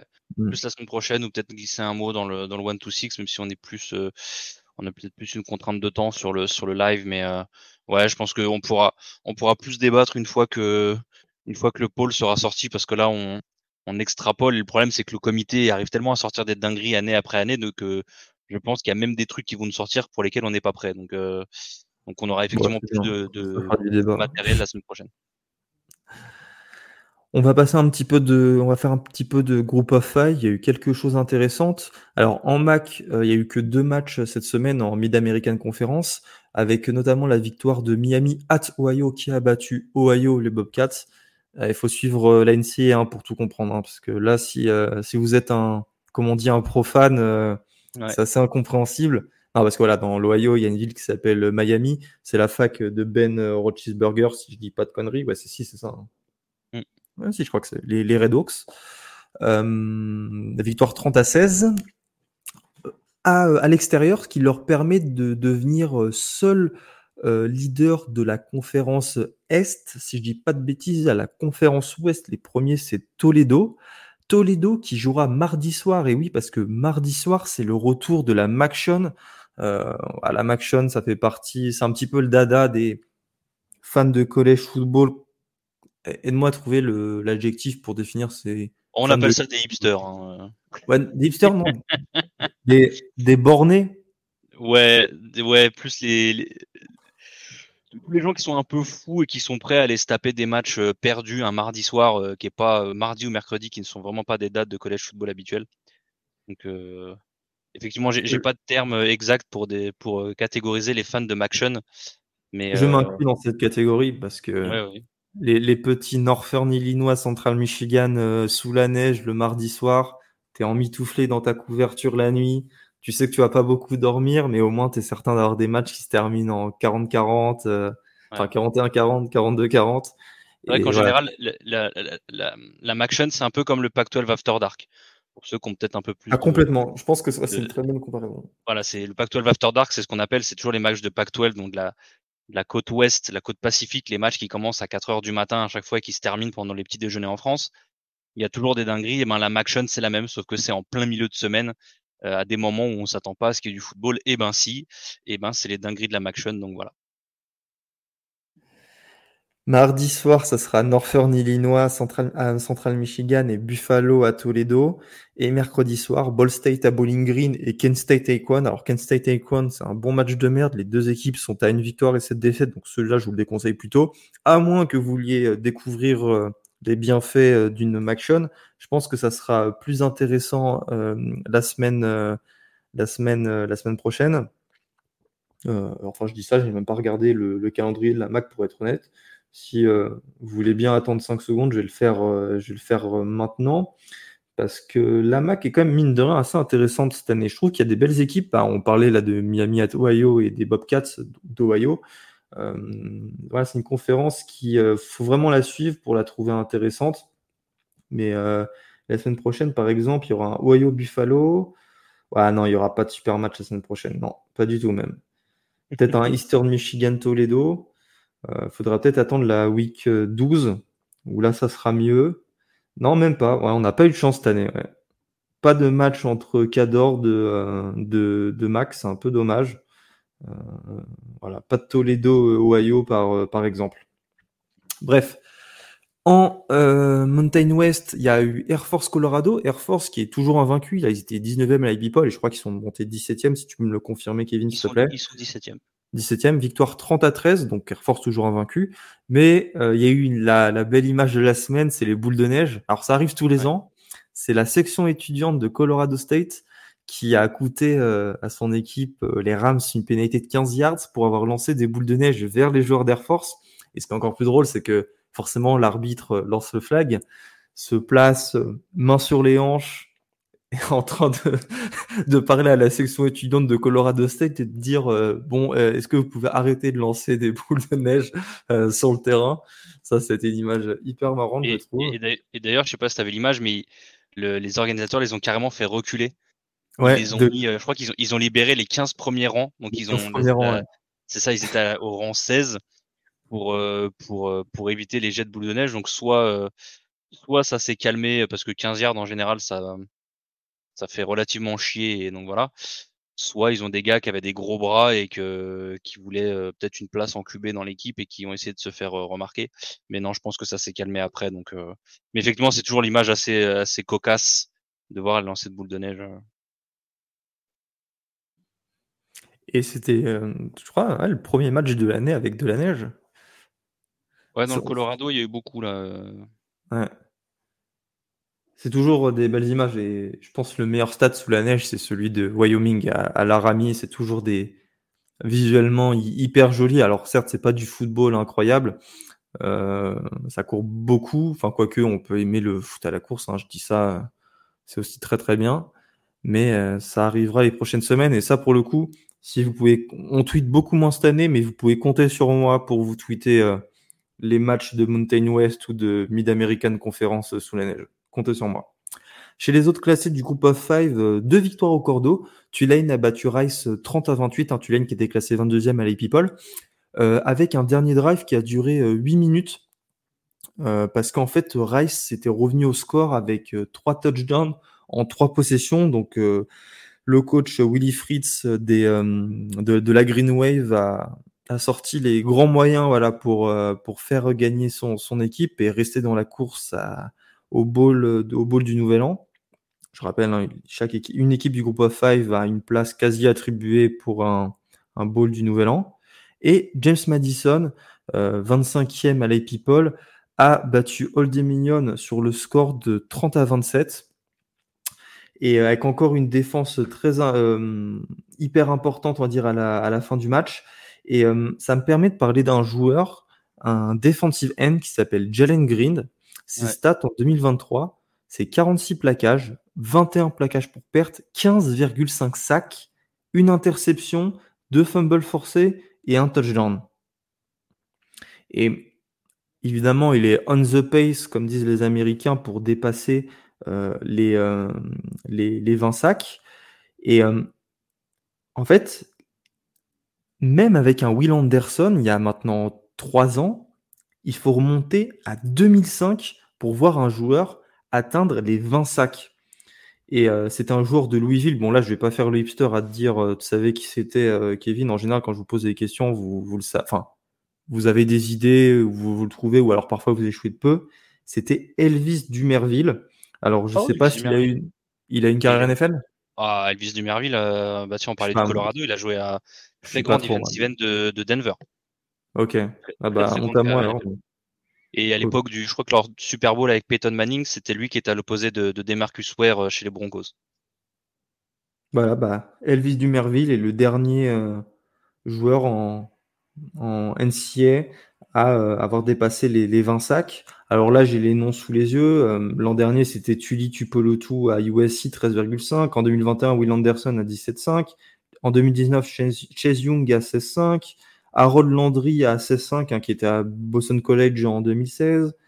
Marcus Smith aussi à Louisville en 2013. Enfin bref, Von Miller à Texas A&M en 2019 avec 17 sacks, Jerry Hughes à TCU en 2008 avec 15 sacks. Ça, ah, j'aime bien en fait tomber sur ce genre de performance parce que en fait, ça permet de redécouvrir des joueurs d'il y a 15-20 ans que nous, on connaît plus par la NFL parce que forcément, mm. je, pense qu'on on est tous arrivés en collège football un peu plus tard. Moi, toi, par exemple, c'est à la fin des années 2010, donc vers 2018-2019 que je me suis intéressé à la NCA. Peut-être que toi, c'est avant, je t'ai jamais posé la question d'ailleurs. Tu t'es intéressé à la NCA avant? Plus ou moins en même temps, les deux, en fait. Ah, ok, bah, bon, pour le coup, t'es une exception, mais pour le podcast, en général, ça marche plutôt comme ça pour les, pour les autres. Et euh, voilà, je trouve ça cool. C'est comme aussi, tu sais, redescendre, euh, regarder les, les, vieilles classes sur 247.